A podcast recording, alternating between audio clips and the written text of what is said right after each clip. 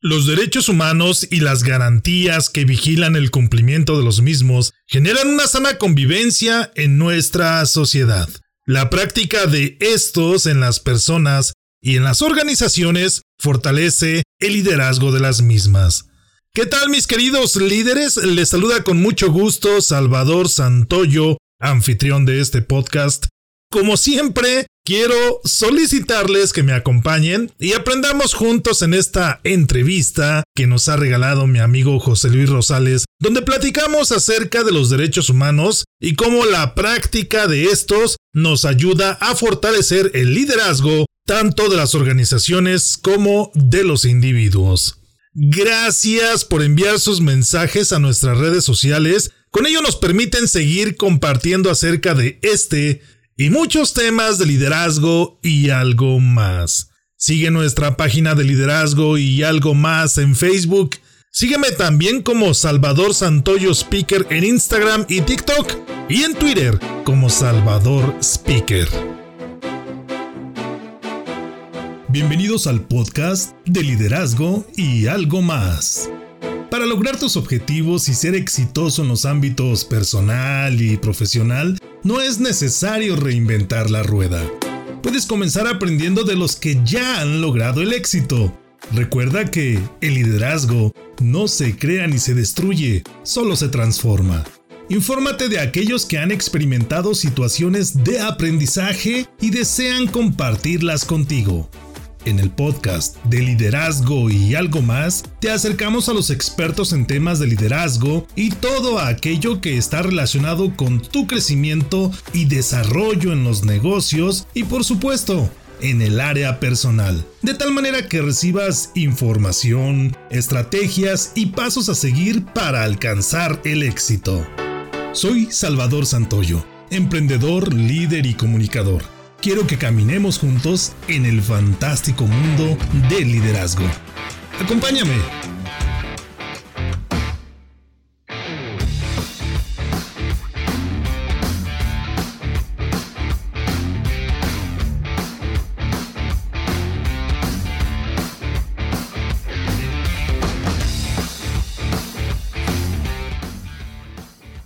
Hola, ¿qué tal amigos y amigas líderes? Bienvenidos una vez más a este su programa de liderazgo y algo más, donde el liderazgo no se crea ni se destruye, simplemente se transforma. Gracias por acompañarnos en las redes sociales. Nos puedes encontrar en Facebook, Instagram y en todas las redes sociales.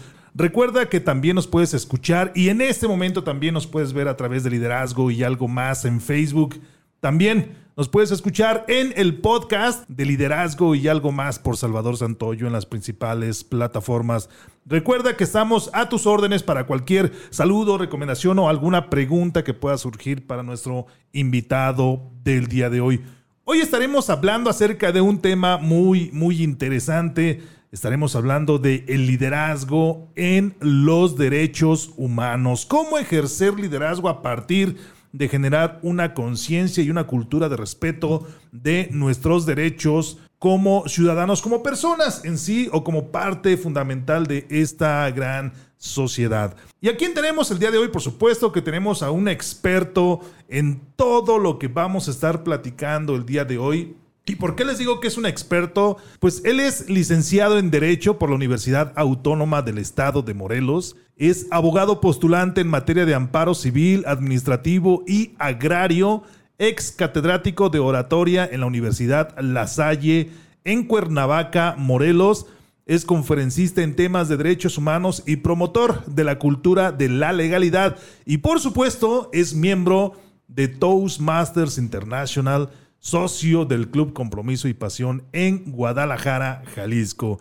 Estamos hablando de nada más y nada menos que José Luis Rosales, licenciado José Luis Rosales o José Luis Rosales, él nos aclarará cómo le gusta ser presentado de mayor o en mayor medida. José Luis, muy buenos días, gracias por acompañarnos en De Liderazgo y algo más, ¿cómo estás?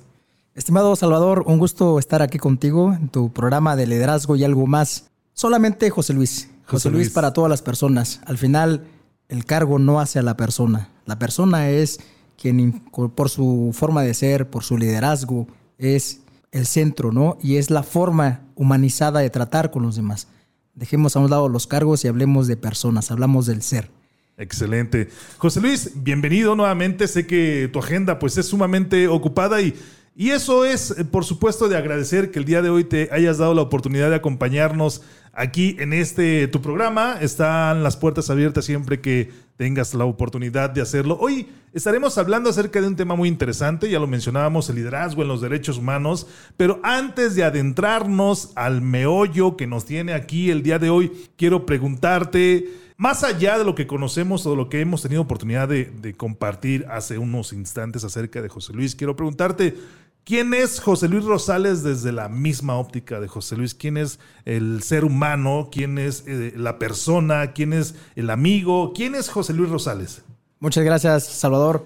¿Quién es José Luis Rosales? Es una pregunta que te pone a reflexionar y te pone a pensar, porque a veces nosotros mismos en nuestra propia individualidad no sabemos quiénes somos, ¿no? Y si nos vamos un poco a la, a la faceta esta de la filosofía, quiénes somos, por qué estamos aquí, para qué estamos aquí, cuál es nuestro propósito de vida, esas preguntas nos hacen reflexionar.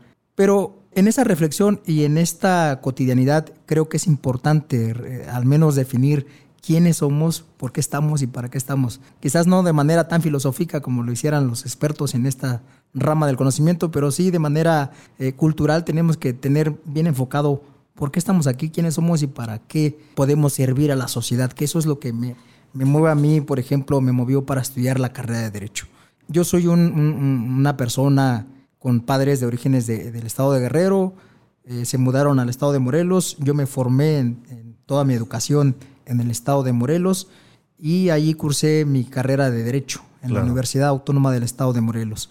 Y durante mi ejercicio profesional como servidor público y ahora como postulante, me, me, ha llamado mucho la atención el tema de los derechos humanos y quizás ese es el punto el que, en el que desde mi perspectiva personal puedo abonar para una mejor sociedad, porque de eso se trata, de que tu, tu realización profesional o tu realización personal contribuya a vivir en una mejor sociedad.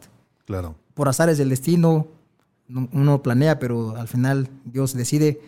Estamos aquí en Jalisco, estamos, llegamos para quedarnos y esa es la, la, la ahora la, la cuestión. A donde vayas, haz algo, para que esa sociedad sea una mejor sociedad, contribuya con algo que llevas, con algo que conoces. Y creo que eso, es lo que me ha traído aquí. Y puedo decirles que José Luis Rosales está aquí para servir. José Luis Rosales, como persona, me gusta ser amigos. Gracias por tu amistad. Gracias, mi Recuerdo cuando nos conocimos, eh, nunca imaginé que ahora pueda estar aquí conversando contigo, pero creo que son, esas son las coincidencias de la vida que valen la pena. me gusta ser amigos, me gusta apoyar, me gusta servir, me gusta abonar. Excelente. Muchas gracias, José Luis. Adentrándonos en este tema tan interesante de los derechos humanos para poder en algún momento hacer una conexión hacia el liderazgo, generar una conexión hacia el liderazgo. La primera pregunta obligada es, ¿qué son los derechos humanos? Digo, tenemos una, una concepción quizás somera o quizá vaga acerca de lo que son los derechos humanos. De alguna manera sabemos que hay ciertos eh, eh, derechos, ciertos valores, ciertos principios, ¿no? Que rondan alrededor de este, de este concepto. Pero para todos aquellos que nos escuchan y nos siguen en las diferentes eh, plataformas, ¿qué es desde la perspectiva de José Luis Rosales, un experto, por supuesto, en derecho? ¿Qué son los derechos humanos? ¿Cómo los podemos interpretar? Así es, Salvador. Yo creo que es muy importante tener esta conciencia de lo que tenemos. Y a partir de lo que tenemos, de lo que somos y a partir de lo que somos, cómo podemos defender eso, ¿no? Claro. Eh, durante toda la historia de la humanidad, creo que hemos pasado por diferentes facetas, desde, desde, por ejemplo, tener la percepción de que el humano mismo es un esclavo, ¿no? Recordemos en los tiempos en los romanos que la persona se consideraba un esclavo y que podías tener poder sobre esa persona, poder venderla. comprar y vender. Comprar y vender como objeto de mercancía. Desde luego esa concepción ha evolucionado y ahora ya no se habla o ya no se, más bien está prohibido la esclavitud, ¿no? En, nuestros tiempos. Pero es importante que tengamos esa conciencia de los derechos humanos. ¿Por qué derechos? Al final, eh, el derecho es algo que está implícito desde que la sociedad existe Y particularmente desde que uno nace, es más, desde antes del nacimiento, nosotros ya tenemos derechos, o sea, ya, ya desde antes de la, desde la concepción misma ya, ya somos sujetos de derecho, ¿no? Sujetos de protección. Pero en esa individualidad y en esa conciencia tenemos que, que, saber qué son los derechos y por qué humanos. Porque también existen derechos de los animales, ¿no? Claro. Entonces aquí hablamos de nosotros, que somos los protagonistas en la tierra, y tenemos que tener conciencia de esto. Derechos humanos son esos derechos, a lo mejor se, escucha, un poco redundante, pero son esos derechos, esas prerrogativas que tenemos como humanos. Por ejemplo, el derecho a la vida, el derecho a la vida como principio universal. Es decir, que si alguien priva, te priva de tu vida, entonces hay consecuencias. ¿Por qué? Porque están violando un, derecho sustancial que es la vida misma. Claro. El derecho a la alimentación, por ejemplo, que son básicos para poder sobrevivir, para poder eh, existir. El derecho a la vestimenta, el derecho a la salud. O sea, la salud, por ejemplo, es un derecho que deriva de la vida. Para que tú puedas vivir, subsistir, tienes derecho a la salud. Claro. El derecho, por ejemplo, a la educación. Esos derechos a lo mejor son los más comunes. Los derechos.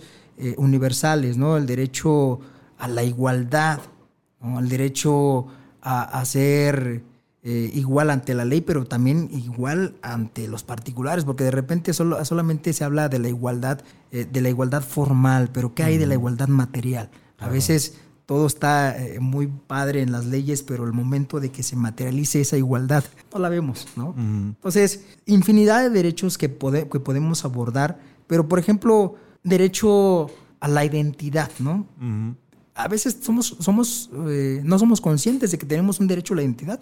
Sabemos que puede existir, pero hasta que no se ve violado, perjudicado en algún sentido este derecho, es cuando lo ejercitamos, ¿no? Que tenemos derecho a un nombre, tenemos derecho a una nacionalidad, tenemos derecho a una afiliación, ¿no? Tenemos derecho a una familia, por ejemplo, los niños tienen derecho a una familia, ¿no? Nosotros mismos. Derecho al trabajo, Claro. ¿Qué implica el derecho del trabajo? Por ejemplo, esta, esta eh, prerrogativa de, de, poder dedicarte siempre que sea lícito, eso sí, siempre hay que recalcarlo, pero que te puedas dedicar a cualquier profesión, a cualquier oficio, a cualquier industria. Claro.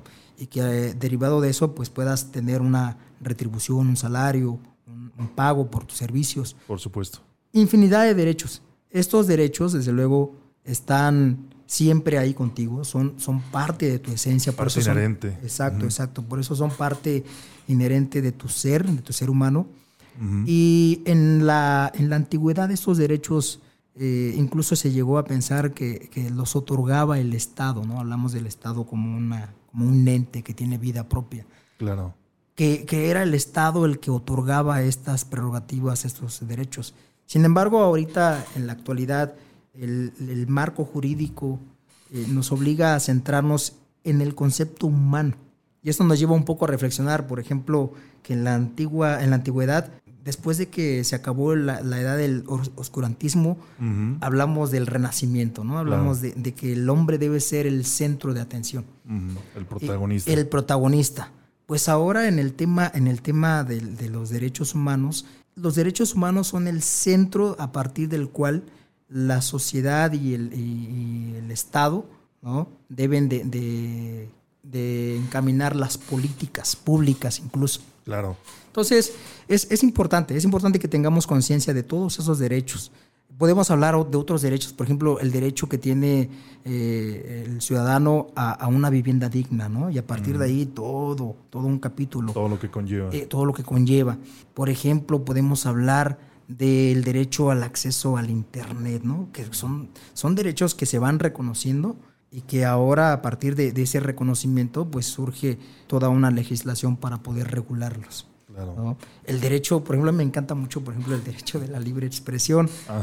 Si no fuera por ese derecho, por el reconocimiento y la protección de ese derecho, pues no tendríamos esta oportunidad de estar eh, hablando o, fomentando un poco a la cultura de la legalidad, a la cultura de los derechos humanos mismos, ¿no? Claro. No tendríamos este espacio, ¿no? Hablamos del derecho a la asociación.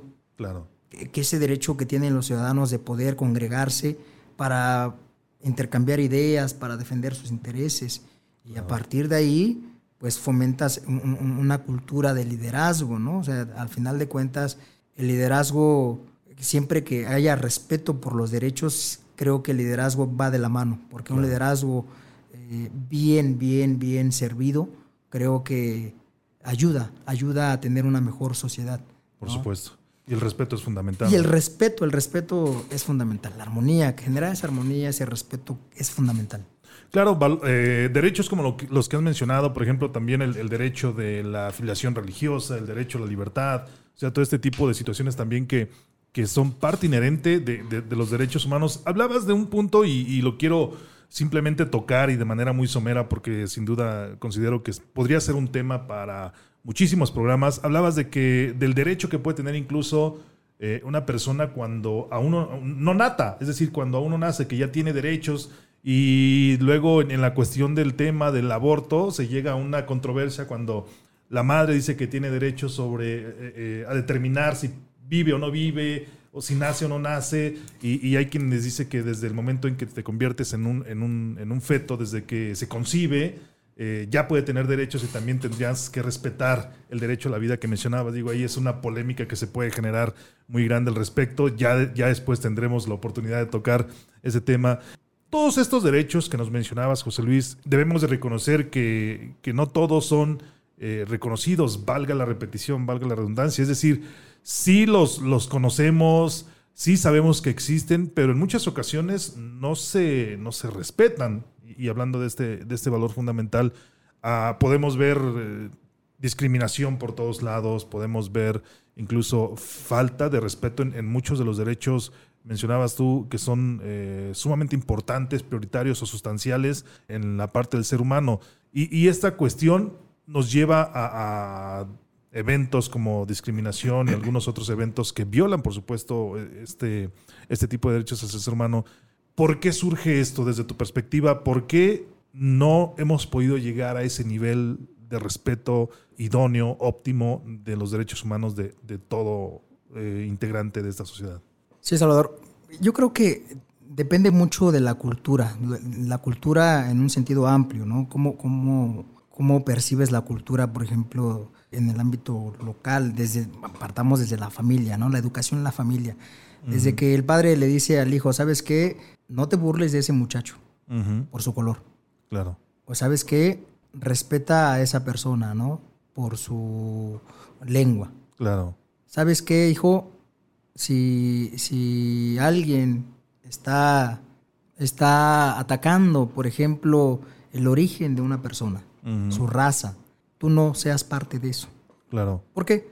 Porque a partir de ahí, la educación en la familia creo que es muy sustancial, es muy importante para poder tener esa, esa conciencia de uno mismo y esa conciencia del respeto por los demás, porque al final creo que lo importante aquí es que tengamos ese respeto por el otro. Claro. Ese respeto a su integridad, ese respeto a su dignidad. Y definitivamente la educación en la casa abona mucho para que esto se pueda dar. Pero en la parte, digamos, eh, eh, ya de la educación formal, hace falta, hace falta más cultura todavía eh, de estos derechos. Ahora ya, ya parece que ya empiezan a, derivado de las políticas públicas en materia educativa, ya se empieza a hablar de, estos derechos, ¿no? De la no discriminación eh, por raza, por color, por edad, eh, origen étnico, etcétera, condición social. Pero yo no sé si, si sea poco o mucho, lo que sí sé es que hace falta. Hace falta porque mucha gente llega, llega y, llega en ese contexto de, híjole, ya me violaron de mi derecho, pero no sé cómo defenderlo.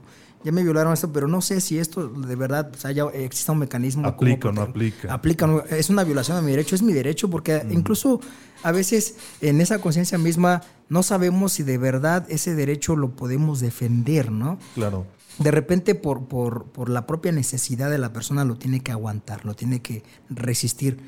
Pero si, la educación fuera más, eh, más integral desde la casa y, desde la educación formal, yo creo que fomentaríamos mucho para que exista esa conciencia de respeto de los derechos humanos. Claro. Híjole, creo que eh, el, tema es, es, bastante delicado, bastante delicado porque vivimos en una sociedad en donde como no hay esa conciencia, ese límite, ¿no? no hay digamos, algo claro, al menos quizás desde la perspectiva de quien lo hace, no existe esa claridad, pues a veces tiende, tiende a, violarlo o consciente o inconscientemente. Claro. Eh, hoy en la mañana amanecimos con una noticia de un grupo de influencers que cometen un acto de discriminación en contra de un migrante, ¿no? Aquí en Jalisco. Claro. Y es tema, es tema en toda la República Mexicana y es tema universal, porque al final, pues es, es un, es un, ahí se está trastocando una,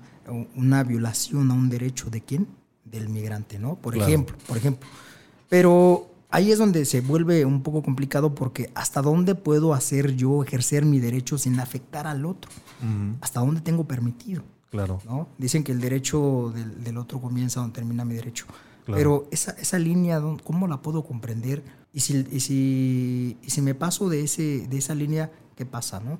¿Cuál es la consecuencia? Cuando transgredes, ¿no? esos límites. Hay, algo importante aquí y yo, yo no logro concebir, eh, José Luis, cómo aún en, en algunas partes de nuestra sociedad se cree que, que, hay seres humanos de diferentes niveles, ¿no?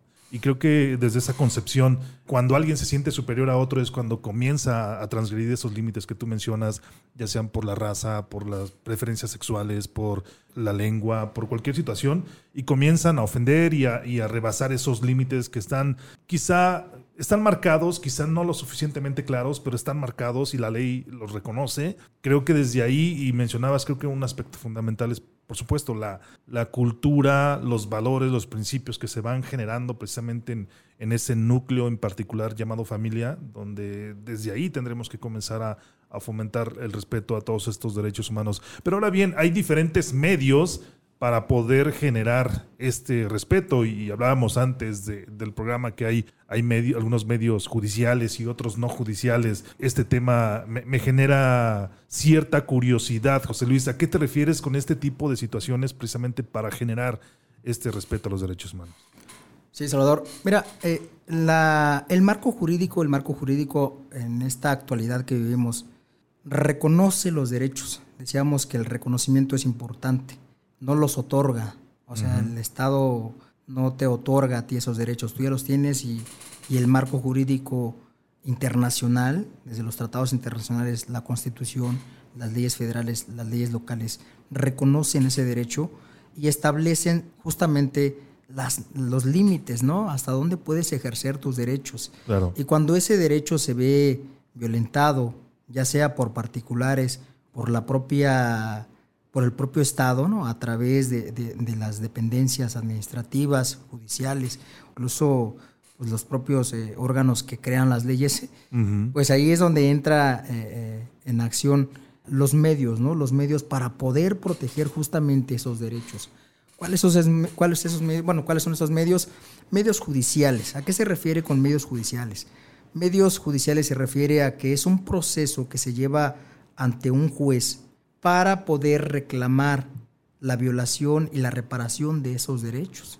Es decir, que una autoridad que interpreta la ley, que es un juez, claro. pueda decirle, pueda ponerle ese límite a la persona que ha, que ha violado ese límite del que hablábamos, ¿no? Claro. E incluso, pues, pedir la reparación, ¿no? La reparación eh, de, los daños. Eh, de los daños eh, la disculpa pública, no sé, hay infinidad de situaciones en las que se puede reparar. Y existen medios, medios no judiciales, es decir, que lo llevan a cabo organismos que no están investidas de esa facultad coercitiva. Claro. Eh, entendida como la facultad que tiene que le da la, ley a, la autoridad para poder presionar, ¿no? Por ejemplo, en el caso de, las, de, la, de los organismos protectores de derechos humanos, desde podemos hablar de la Comisión Nacional de Derechos Humanos, podemos hablar de la Comisión Estatal de Derechos Humanos, o podemos hablar, por ejemplo, de la CONAPRED, Consejo Nacional para la Prevención contra la, Discriminación. Son organismos que están ahí, que, que, que garantizan justamente la protección de estos derechos. Claro. Incluso en la política administrativa también esos derechos están protegidos, es decir, que como los derechos humanos están ahora eh, como centro de todas las políticas públicas, los, los entes de gobierno también están obligados a garantizarlos y en sus estatutos, en sus reglamentos, en sus lineamientos, en toda esta normatividad, en toda esta normativa, pues está permeado ese respeto, ¿no? De la no discriminación, por ejemplo, en el trabajo. Mm. Hay, yo creo que hemos vivido experiencias o ha vivido, la gente ha vivido experiencias no tan gratas en los trabajos. De repente dicen, ¿cómo, cómo puedo llevar un tema de discriminación en la parte laboral? ¿Cómo separar, por ejemplo, la parte del derecho laboral propiamente dicho de, un, de, un, de una catalogación de violación a derechos humanos, discriminación propiamente en la parte laboral. Y ahí es donde entra en juego todo esto y lo bueno y lo malo. Lo bueno es que pues están los medios y lo malo es que poca gente conoce estos medios. Poca gente conoce, por ejemplo, que para proteger sus derechos humanos existe el juicio de amparo. O, o, poca gente tiene acceso a estos medios. O poca gente tiene acceso. Por ejemplo, un juicio de amparo, pues es un juicio técnico, ¿no? Donde se, debate desde, con argumentos muy, muy técnicos y, no cualquiera, solamente los abogados son los que están capacitados ¿no? para, para promover amparos. No es que un particular pueda eh, ingresar su amparo y, y, ya, sino tiene sus reglas y entonces ahí es cuando el juicio de amparo se convierte en un medio muy técnico y de poco acceso para la sociedad para defender sus derechos. Por ejemplo, en materia no jurisdiccional o no judicial, tenemos las quejas de derechos, eh, eh, queja contra, contra violación de derechos humanos. Y estas quejas las pueden conocer los organismos protectores de derechos humanos y a través de un procedimiento establecido citan, eh, notifican, citan y intervienen justamente para conciliar estos intereses, ¿no? Para conciliar, para respetar, para garantizar el, los derechos que, que, están siendo violados. Claro. Entonces, es, es todo un, un, panorama interesante y interesante. Y los abogados, por supuesto, yo creo que estamos obligados a aportar ¿no? para la sociedad. Creo que es importante la labor que realizan los abogados, porque mucha gente llega, llega con esa preocupación, llega con esa dolencia y por no tener a lo mejor la capacitación, porque para, para esto también se, se, requiere capacitación. Por ejemplo, si es para promover un amparo hay que tener capacitación para poder plantear correctamente cuál es el acto reclamado, ¿no? ¿Cuál es la violación? ¿Cuál es la, el derecho que ha sido violado? Incluso cuáles son las garantías que han sido violados. Y en esto de repente hay confusión porque ahora hablamos de derechos y hablamos de garantías, ¿no? Claro. El derecho es lo que mencionábamos hace rato, pero las garantías son esos medios que están ahí para poder garantizar, para poder proteger a sus derechos, ¿no? Claro. Por ejemplo, eh, la garantía del debido proceso, ¿no? Eh, eh, en, el caso de, la, de, los medios jurisdiccionales, pues hay un proceso y la Constitución así lo establece, que hay un proceso para poder llevar a cabo del conocimiento, hacer del conocimiento a una autoridad jurisdiccional a una autoridad administrativa sobre la violación de esos derechos. Claro. Entonces, ahí es donde entra yo creo que la participación del abogado, ¿no? La, labor del abogado para la defensa de estos derechos humanos. Claro, todos estos mecanismos, José Luis, eh, o procesos que tú mencionas, los debe de llevar a cabo alguien que está capacitado para, para realizarlos, ¿no? Pero esto le genera a la persona que necesita que se lleve a cabo este proceso contratar a alguien que lleve a cabo estos procesos. Y ahí la cuestión económica puede ser también un gran obstáculo para que personas que, no tienen la solvencia suficiente para contratar un abogado, contratar alguien así, pueda tener el apoyo, pueda tener acceso a todo este tipo de procesos, de, de, apoyos para poder exigir el respeto a sus derechos humanos. Hablabas del ejemplo de una persona indocumentada que seguramente llega sin, sin dinero, sin un techo, sin, sin sin la oportunidad de tener algún contacto, se siente violentado, difícilmente va a poder hacer algo a menos de que esto se haga evidente y que alguien más lo, sea testigo y pueda apoyar. Pero una persona que se siente violentada en sus derechos humanos y no tiene el acceso a este tipo de, protocolos, de procesos, ¿qué, puede hacer? ¿Qué, puede llevar a cabo? Mira, el Estado establece, establece mecanismos para que esta persona pueda tener acceso a la justicia. Y de hecho, el acceso a la justicia ¿no? es, es un derecho en sí mismo, ¿no? Es un derecho también reconocido por la Constitución. Por ejemplo, en el caso de, de, las comisiones, las comisiones de derechos humanos están ahí justamente para velar por estos derechos de manera gratuita, ofrecen asesoría de manera gratuita, incluso acompañamiento de manera gratuita. Entonces, quien, quien no tiene esta posibilidad de contratar a un abogado para defender sus intereses, el Estado provee de, abogados, por ejemplo, pagados por el propio Estado, para que puedan defender sus derechos, ¿no?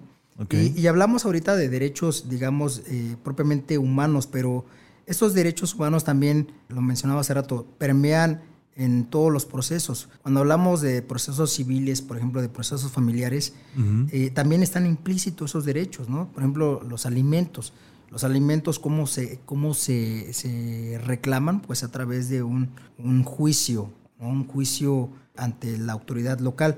Y en eso, eh, eh, por ejemplo, en estas instancias de una madre, por ejemplo, que, que quiere garantizar el derecho de alimentos a su hijo, pues eh, el, Estado provee de un sistema de, abogados de oficio, abogados pagados por el Estado, para que esta persona tenga acceso a una representación durante el juicio y pueda reclamar, ¿no?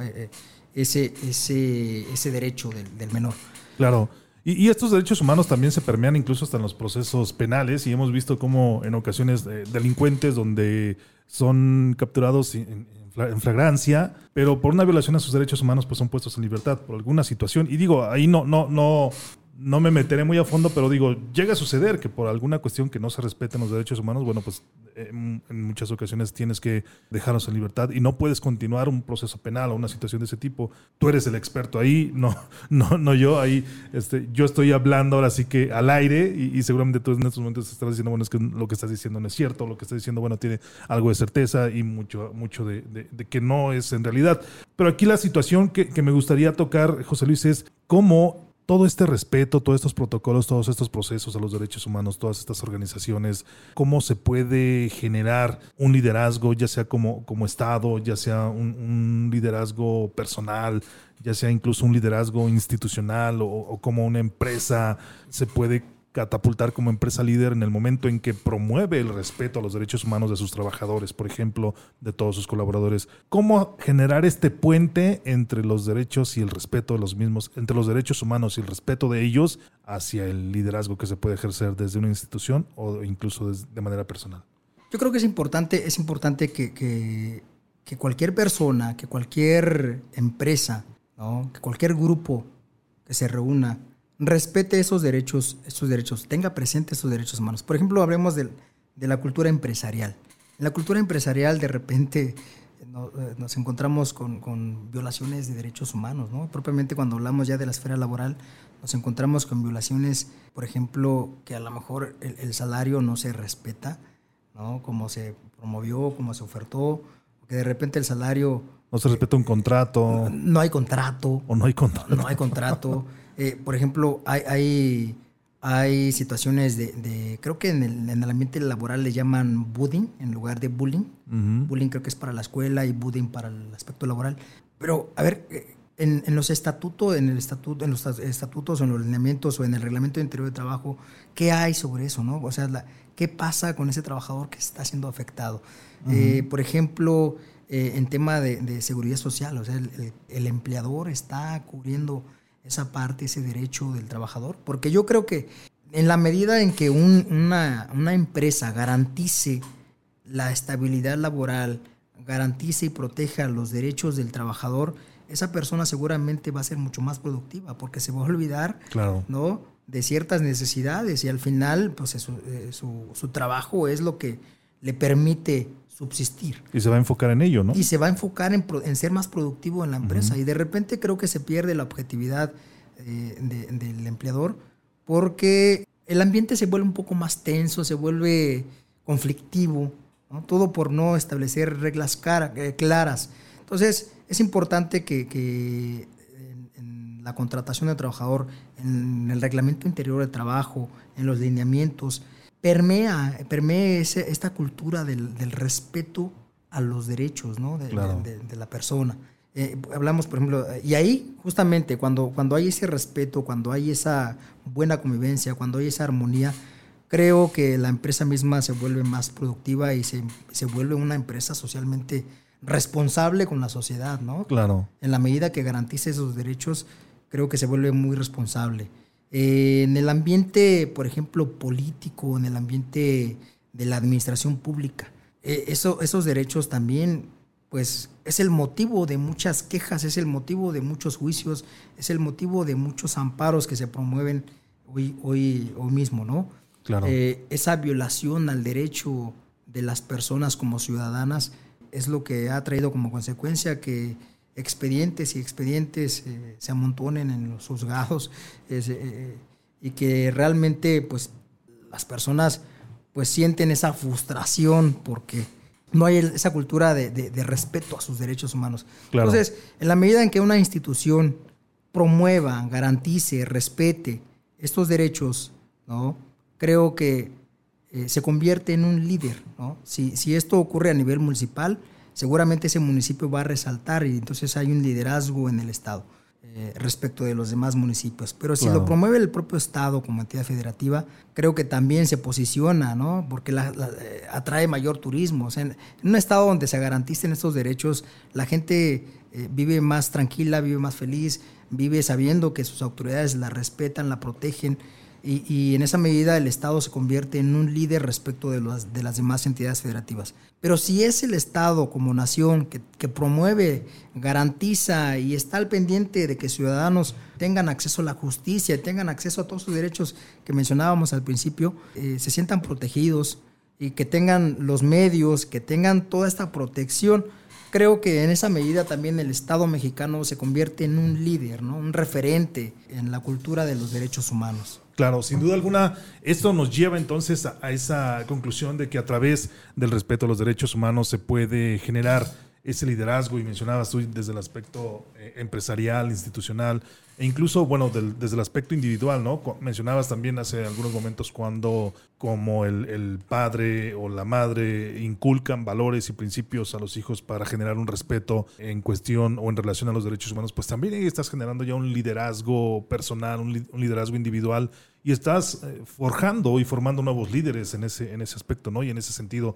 Muy bien, José Luis, gracias. La verdad que ha sido un tema muy interesante y estoy seguro que este tipo de información, este tipo de, temas, sin duda alguna nos pudiera llevar más de un programa, eh, de eso estoy seguro, y, también estoy seguro que no será la última vez que tengamos la oportunidad de, recibirte en este, en este programa. Recuerda que de liderazgo y algo más, pues es un programa precisamente para aportar valor a las personas que nos siguen y que nos escuchan, y considero que el día de hoy tendrán una, una visión más clara acerca primero de lo que son los derechos humanos, cuáles son algunos de ellos y por supuesto cómo en algunos momentos eh, buscar el apoyo, esos procesos, esos protocolos para exigir la reparación de la violación de alguno de sus derechos y además cómo generar liderazgo creo que ha sido algo de, lo que hemos tocado el día de hoy. Antes de retirarnos, José Luis, vamos a compartir mira, unos saludos que nos mandan. Dice saludos a José Luis y a Salvador. Bueno, José Luis Rosales y Salvador Santoyo de parte de todo el Club Toastmaster, compromiso ah, y pasión. Así es que ahí tenemos ya... Saludos a mis amigos. Ya tenemos ahí, ahí saluditos de este maravilloso club. José Luis, hay una pregunta que, que quiero realizarte ¿Tú te consideras un líder? Y, si es así, ¿por qué? Excelente pregunta, Salvador. Todos los días trato de ser mejor persona. Y ese, ese intento yo creo que se materializa. Se materializa en la medida en que, por ejemplo, por mi forma de ser, por la formación que tengo, por el respeto que trato de hacer en este tema de los derechos humanos, porque al final, eh, lejos de ser un tema jurídico, también se vuelve un tema personal. Un tema personal por convicción propia, ¿no? Yo respeto mucho las normas jurídicas, pero también respeto las normas morales. Hoy hablamos de, los derechos humanos desde un punto de vista jurídico, pero eh, desde la individualidad, en la medida que tú tengas ética, que tengas tus principios bien cimentados, yo creo que en esa medida fomentas el respeto por los derechos humanos y en ese, en ese momento en que tú respetas al otro eh, e influencias eh, en ese comportamiento, ¿no? Para que se multiplique. Creo que es la forma de, ejercer un liderazgo eh, productivo, un liderazgo que invite, ¿no? al final, el liderazgo, una de las características del liderazgo es que tú puedas influenciar a las personas y que contagies esa forma de ser, ¿no? Esa forma de respetar al otro. En esa medida yo creo que abono un poco a esta cultura, ¿no? Del respeto por los derechos humanos. Excelente. Entonces, José Luis Rosales es líder. Así. Excelente. Muy bien. Contundente. Contundente. Perfecto. José Luis, ¿a dónde te pueden seguir? ¿A dónde te pueden buscar? ¿Cómo pueden saber o conocer más acerca de lo que tú haces? Cómo pueden incluso en algún momento contactarte para recibir alguna asesoría acerca de este y estoy seguro que de muchos otros temas que, tú dominas debido a tu profesión. Sé también que, te dedicas bueno, a la cuestión de, en ocasiones de, hablar en público y de generar todo este tipo de situaciones. ¿A dónde te pueden seguir? ¿A dónde te pueden contactar, José Luis? Tengo mis redes sociales, me pueden buscar como José Luis Rosales, así aparezco, José Luis Rosales. Tengo una página de Facebook, tengo en LinkedIn José Luis Rosales. Estoy por abrir mi canal de YouTube para compartir todas estas experiencias. Estoy trabajando ya en una, en una página, está en construcción. Pueden visitarla. Seguramente en algunos días ya estará habilitada. Claro. Y ahí voy a estar compartiendo información sustancial en materia de derechos humanos, información sustancial ya en materias específicas, por ejemplo, en, en, materia civil, en materia administrativa, en materia de derechos agrarios, ¿no? En, la materia agraria de repente eh, hace falta, ¿no? Abonar en esta, en esta materia. En y en, otras, en, otras, en otros ámbitos que tengan que ver con el derecho. Esa es mi, mi, mi misión, servir, apoyar y que abonemos a, para vivir en una mejor sociedad. ¿Cómo se llama tu página web, José Luis? José Luis Rosales, así lo van a encontrar. Así ya está, creo que está, ahorita está en, fase de construcción. Eh, seguramente en algunos días ya estará habilitada. y vamos a estar compartiendo. joseluisrosales.com. Excelente, muchísimas gracias, José Luis. Gracias por acompañarnos. Amigos que nos ven y nos escuchan, gracias también por mantenerse en la sintonía de liderazgo y algo más. También nos puedes, nos puedes seguir a través de nuestra página de Facebook de liderazgo y algo más. Recuerda que también puedes escuchar este audio en las plataformas de podcast. Busca de liderazgo y algo más por Salvador Santoyo. A un servidor lo encuentras en las redes sociales como Salvador Santoyo Speaker, en Facebook, Instagram, TikTok, en Twitter como Salvador Speaker. Recuerda que esto es de liderazgo y algo más, donde el liderazgo no se crea ni se destruye, simplemente se transforma. Adiós.